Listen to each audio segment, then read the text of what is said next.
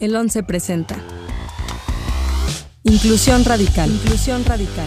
Porque no basta con aceptar la diversidad de nuestra sociedad, hay que incluirla. Hola, mi nombre es Alex Molina y les doy la bienvenida a Inclusión Radical, un nuevo espacio en el que hablaremos de la diversidad e inclusión desde un punto de vista cotidiano. Hablaremos de las problemáticas que se crean alrededor de la diversidad y de las oportunidades que nos da la inclusión para crear una sociedad desde la empatía y la justicia social. En este episodio nos acompaña Jacqueline Loas. Ella es defensora de derechos humanos y especialista en género y no discriminación. ¿Cómo estás, Jacqueline? ¿Qué tal, Alex? ¿Cómo estás? Pues encantada de estar aquí. Muchísimas gracias por la invitación. No, a ti muchas gracias por venir y pues el día de hoy vamos a hablar de estrategias de inclusión para la vida cotidiana. Entonces, este tema que es tan importante y tan grande, eh, cómo aplicarlo y cómo hacer una diferencia en el día a día. Eh, ¿Qué te parece si antes de empezar eh, empezamos con unos datos duros y conocemos un poquito el panorama que se vive en el país? En materia de pobreza, el Coneval reportó que el 54.1% de las personas con discapacidad se encontraban en condición de pobreza, cifra superior a la tasa de prevalencia de la pobreza a nivel nacional, 46.2% al 13% de las mujeres en edad reproductiva que han trabajado o solicitado un trabajo les han pedido un certificado de no embarazo para contratarlas. 35% de las personas gays, lesbianas, bisexuales y transgénero han sido víctimas de algún tipo de discriminación en su lugar de trabajo. En la primera encuesta nacional sobre homofobia laboral, únicamente un 17% de los participantes que sufrieron discriminación acudieron a poner una queja o denuncia ante las autoridades competentes. Solo un 26% aseguró conocer cómo funcionan organismos como las comisiones de derechos humanos. Pues muy interesantes estos datos, creo que pintan un, panorama complicado en México, pero me encantaría em, tener tu diagnóstico de cómo está México, cómo estamos viviendo en este momento y, y un poquito qué acciones están tomando. Claro, bueno, mira, Alex, a mí me gustaría empezarte diciendo que yo soy del equipo de las optimistas. Eso significa que yo sí creo que el mundo está mejor ahora que antes. Partiendo de, este principio, lo siguiente eh, sería decirte que sí, que desafortunadamente México es clasista y racista. Es una realidad que tenemos frente a nosotros en donde el tono de piel, en donde el origen, en donde el nivel de estudios, la situación socioeconómica, la preferencia u orientación sexual se han convertido desafortunadamente en destino. ¿Cómo revertir y cómo eh, como sociedad tenemos que darnos cuenta de estas eh, eh, conductas que por cierto nada bueno han traído nunca a las sociedades? Me parece que reconocer que la diversidad, cualquiera que ésta sea, enriquece a las sociedades, es el primer principio para la inclusión. Es decir, si nos miramos tú y yo y quienes nos estén escuchando ahora se miran, pues descubriremos que no habemos personas iguales. Que una cosa es el trato igualitario y otra cosa es que seamos iguales. Y una cosa es el trato con equidad y otra cosa es pensar que todas las personas tenemos que comportarnos iguales, pensar iguales y sentir igual. Ok. Sí, definitivamente. Entonces empezamos por reconocer estas diferencias y aplicamos, eh, digamos, tratos diferentes a cada persona. Claro, porque cuando estamos hablando de equidad, de lo que nos referimos es como si nos imagináramos eh, eh, a dos, tres personas asomadas por una barda. ¿Has visto el ejercicio? Visto esto. Es buenísimo. Igualdad significaría ponerles a todas el banquito del mismo tamaño para que se puedan asomar. Sí. Pero como las personas somos diferentes, entonces algunas necesitaremos un banco más alto y otras más bajo. Y eso es cuando estamos hablando de equidad. Y ahí es cuando yo me centro en la idea de trato igualitario y no discriminación. Es decir, las desigualdades no nos han traído nada bueno a las sociedades. Al contrario, está demostradísimo que en una empresa, por ejemplo, en un espacio laboral, cuando tú integras la diversidad del pensamiento, enriqueces en el ámbito laboral. Sí, totalmente. Y se enriquecen no solo las ideas, los negocios, creo que está, como dices, comprobadísimo que generan más ingresos, los equipos trabajan mejor y más eficientemente, ¿no? Y pensando en esto, los empleadores son los que tienen la responsabilidad de garantizar un ambiente de inclusión dentro de las empresas, o más bien sería el Estado quien tiene que imponer las normas y las sanciones para las empresas que no cuenten con espacios plenamente inclusivos, ¿no? Pensando desde las políticas de contratación hasta espacios accesibles, rampas, ese tipo de cuestiones me parece que es un esfuerzo de la sociedad. Por supuesto que el Estado, que el gobierno tiene que construir las leyes, ¿no? En México, pues tenemos el Consejo Nacional para prevenir la discriminación. En los locales está el COPRES, por ejemplo, en la Ciudad de México. Están los institutos de las mujeres, están las secretarías. Tenemos una norma en México muy robusta y muy buena para garantizar eh, el acceso.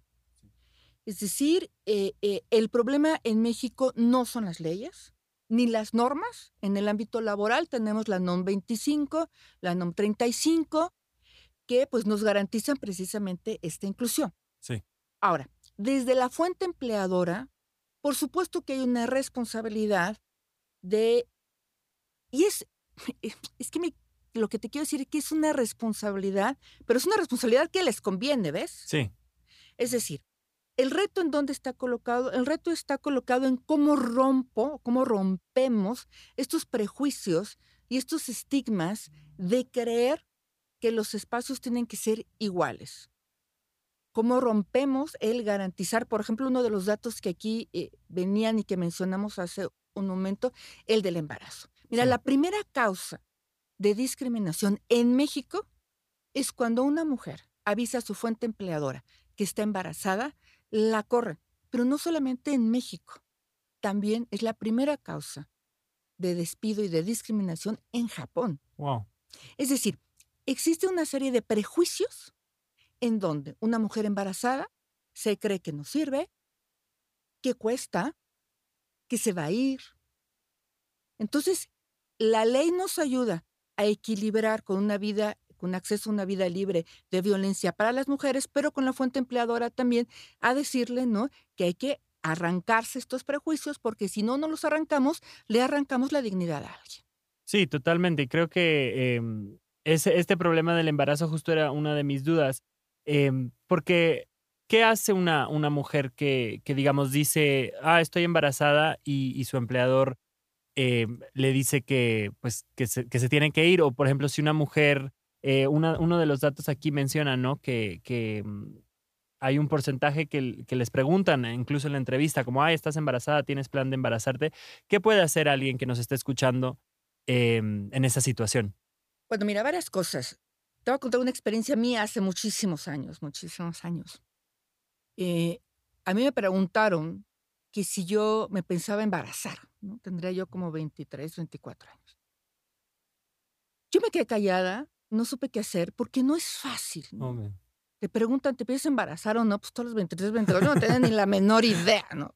Hasta que yo me embarazé como a los treinta y tantos, imagínate, no, no sabían ir. Es decir, lo que te quiero decir es que es muy difícil porque tú estás buscando un trabajo, entonces estás anhelando conseguirlo. Pero yo te voy a decir una cosa, y este es el mensaje a las mujeres. A ver, si vamos a buscar trabajo y la fuente empleadora nos pregunta ahí eso, a ver, no nos conviene ese trabajo. Vaya, no se queden a trabajar ahí. Habla mucho de quién te va a contratar. Habla mucho de quién te va a contratar y que de ahí para el real, ¿eh? O sea, seguramente tiene una, una realidad de estigmas varios eh, en otros temas. Entonces, no te quedes a trabajar ahí y denuncia. Y denuncia, ¿no? que hay una fuente empleadora que está solicitando la prueba de embarazo o está haciendo este tipo de preguntas que son profundamente personales y que no nada tienen que ver con la meritocracia. Sí. Sí, que no tienen lugar en una entrevista de trabajo, como mencionas. Y pensando un poquito en el tema del podcast, ¿no? Estrategias de inclusión para la vida cotidiana. Digamos que la mayoría de la gente que nos escucha tal vez no, no están en esta posición de, de jefes o jefas de empresas para hacer estas iniciativas de, inclusión. Sin embargo, sí son como empleados, gente. ¿Qué puede hacer alguien como un empleado común para fomentar esta inclusión en su oficina, no? Mira, eh, a mí me parece que el lenguaje es algo, eh, pues, de lo más cotidiano que tenemos. ¿no? Es decir, las personas hemos construido una manera de comunicarnos entre nosotras. Yo siempre invito a que si somos capaces de tener un lenguaje incluyente y no sexista, si nos esforzamos cotidianamente por eso, eh, modificaremos nuestra estructura mental. Y si modifico mi estructura mental, modifico mi conducta. Pero hay cosas cotidianas que podemos ir haciendo. Eh, todavía estamos eh, en momentos en donde es muy fácil que los varones, por ejemplo, se rían de chistes machistas. Sí. A ver, yo los invito, quieren hacer algo verdaderamente para cambiar la sociedad, déjense de reír. Ese es el reto. Pues ese es el reto. Y a ver, y cuando tu compañero te lo diga, dile, ¿sabes qué? Frente a mí, no cuentes esos chistes. No me da risa. ¿Es difícil? No, pues claro que es difícil. Pero que te planta en una posición de búsqueda de equidad, por supuesto. Sí. Entonces esas son las acciones. O cuando quieran hacer bromas, yo siempre digo, a mí, yo que atiendo a víctimas, es parte de mi trabajo, siempre el agresor me dice, ay, es que es una broma. Sí. digo, a ver, vámonos entendiendo, cariños. La broma, quien decide si es una broma o no, es la persona que la recibe. No quien la ejecuta. Y si yo digo que lo que tú me dijiste no me parece simpático ni agradable, no me lo vuelvas a decir porque no es una broma. Entonces dejemos de estar haciendo bromas en relación a la apariencia, al origen, a la preferencia de las personas. No es simpático, no cae bien y daña profundamente el ámbito laboral. Me parece perfecto, me parece un reto muy interesante eh, lanzado a, la gente que nos escucha y creo que tienes totalmente razón, ¿no? Quien decide si es una broma, si es un juego, es quien lo recibe, no, no quien lo envía. Eh, pues muchas gracias por ese, me parece un, gran reto para nuestros oyentes. Y moviéndonos del ámbito laboral al escolar, em, ¿te parece que este tema de la inclusión, de la diversidad, debe de empezar a ser inculcado en la escuela? ¿Esa es la solución, inculcarlo en la escuela o Sí, yo creo que es un trabajo de dos lados. Por supuesto, las familias, las familias diversas, tenemos la responsabilidad de educar a nuestros hijos y a nuestras hijas en la inclusión. Esto es indiscutible. Pero en las escuelas también. Cuando hablo de las escuelas, no me refiero solamente a las y los docentes, me refiero también a los libros de texto. Sí. En México tenemos un gran rezago en nuestros libros de texto. Difícilmente hablan de inclusión y nos lo explican como debe de ser.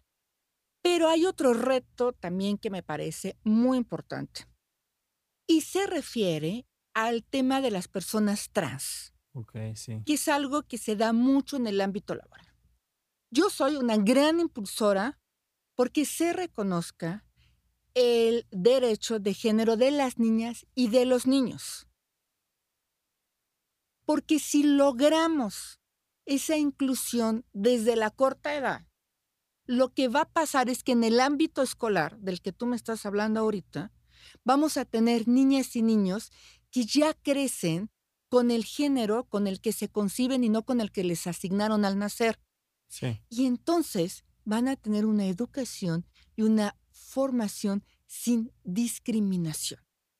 Este tema es de los más dolientes, de los que más nos duelen, porque cuando hablamos de bullying LGBTQI más, el más eh, eh, eh, violento es precisamente el que tiene que ver con las niñas y los niños trans. Y por supuesto, en la adolescencia, con el tema de hombres gays, de mujeres lesbianas, de personas bisexuales que están totalmente invisibilizadas, por ejemplo, y que cuando empiezas a descubrir eh, tu sexualidad, empieza a crecer en la secundaria, pues tienes choques muy fuertes. Pero si tuviéramos libros de texto que nos lo explicaran muy bien, entonces el salón, el grupo, entendería perfectamente de qué está hablando y qué está sucediendo con tu compañera y tu compañero. Sí, como darle esta visibilidad que, que luego ves en los videos de, virales que se vuelven, ¿no? De la niña que, que dice, no, pues es una mujer, qué bueno, y, o, ay, son dos hombres enamorados, qué, qué padre, ¿no? Como darle esta visibilidad desde el principio. Exactamente. Y entonces, eh, verdaderamente, me parece que el otro reto es reconocer lo que siempre ha sido natural como natural. ¿No? Porque eh, eh, no es, no estamos pidiendo que se reconozca algo que, nos, que no hubiera existido en la sociedad desde que la, desde que la humanidad existe. Ahí ha estado siempre. Siempre ha sido. ¿no? Entonces yo lo que pido es, bueno, lo natural, ¿no? Lo común, para no usar el término natural que se puede contraponer con una eh, eh, frase totalmente discriminatoria, como decir antinatural, ¿no? Bueno, ok. Entonces, lo común, esto también es parte de lo común. Hagámoslo como, como común para no enfrentarnos a la discriminación. Sí, definitivamente.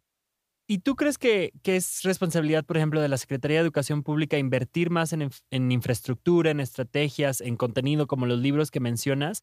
¿O hay otras actividades? ¿Tiene que ser más un trabajo de los padres y de las madres, un trabajo más de, educación, de difusión? Bueno, indiscutiblemente eh, no hay dinero que alcance, ¿no? Ni política pública que alcance entre la cerrazón.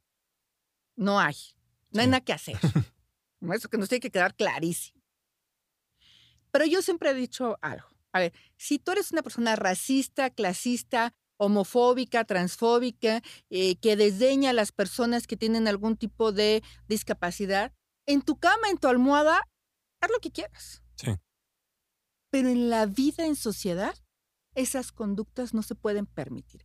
Entonces, lo que te quiero decir es que no solamente tiene que ser un tema de educación, también tiene que ser un tema de sanción.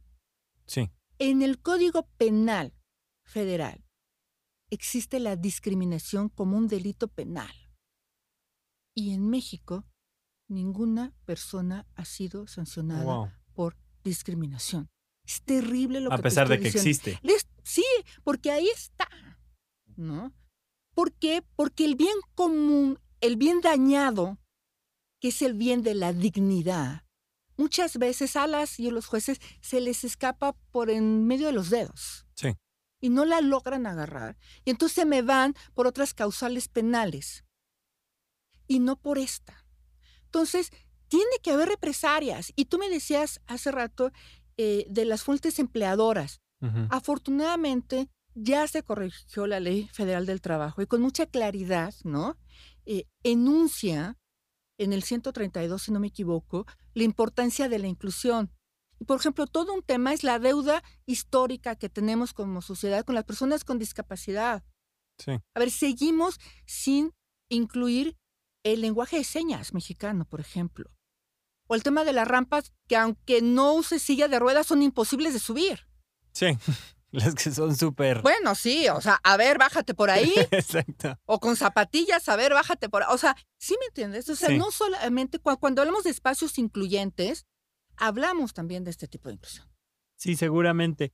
Y, y, pues creo que es que, que, lo que dices es muy cierto. No, no solo es educar, pero también es pues imponer las penas. Y creo que pues, todo mundo que escucha esto estará sorprendido de ese dato que das, de, de que la discriminación, a pesar de que es un, un recurso que está en la ley, pues nunca ha sido utilizado, ¿no? Y creo que da para una investigación interesante. Da para que hagamos periodismo de investigación. Exactamente, en, en, algún otro episodio. Me parece muy bien. Em, y bueno, pues ya para concluir, no sé si quieras dejar algo más sobre estas estrategias de inclusión para la vida cotidiana. Hablamos del lenguaje, hablamos de atreverse a decir conmigo no esos chistes, de pensar en no, no si yo pienso que es un chiste o no, sino qué va a sentir la otra persona. ¿Cómo te gustaría concluir este espacio? A mí me gustaría eh, terminar diciendo que arrancarnos los prejuicios es fundamental. Creo que todas las personas nos debemos como sociedad un ejercicio de reflexión de nuestros prejuicios y cómo, así como hemos aprendido a identificar las fake news, tenemos que aprender a identificar estos mitos que son el motivo de la creación de prejuicios. Cuando una mujer es abusada sexualmente, dejarnos de preguntar cómo iba vestida, en dónde estaba y qué había tomado.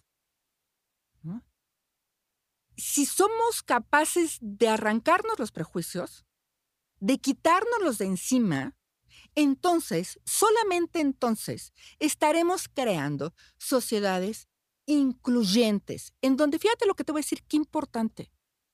No es que yo modifique tu manera de pensar o tu creencia religiosa.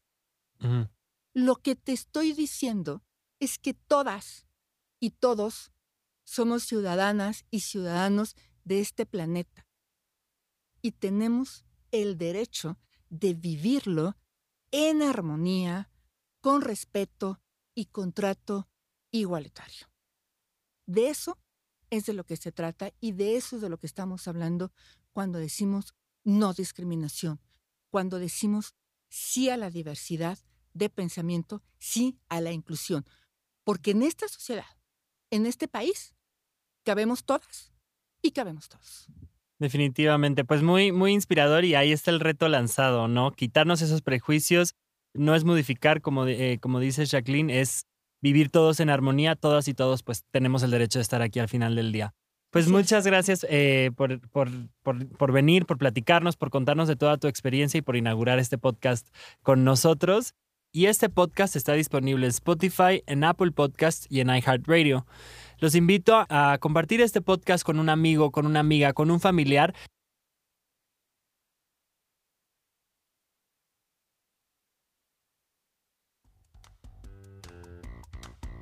Síguenos en nuestras redes sociales como arroba canal 11 TV y visita nuestro sitio web www.canal11.mx. El 11 presentó Inclusión, Radical, moderado por Alex Molina. Talento adicional, Vania Belmont y Rodrigo Gutiérrez. Coordinación de producción, Daniel Acuapio y Moisés Romero. Operador de cabina, Rodrigo Bernaldez Rosas. Diseño sonoro y postproducción de Franco González. Con una investigación de Rodrigo Gutiérrez y Andrea Domínguez.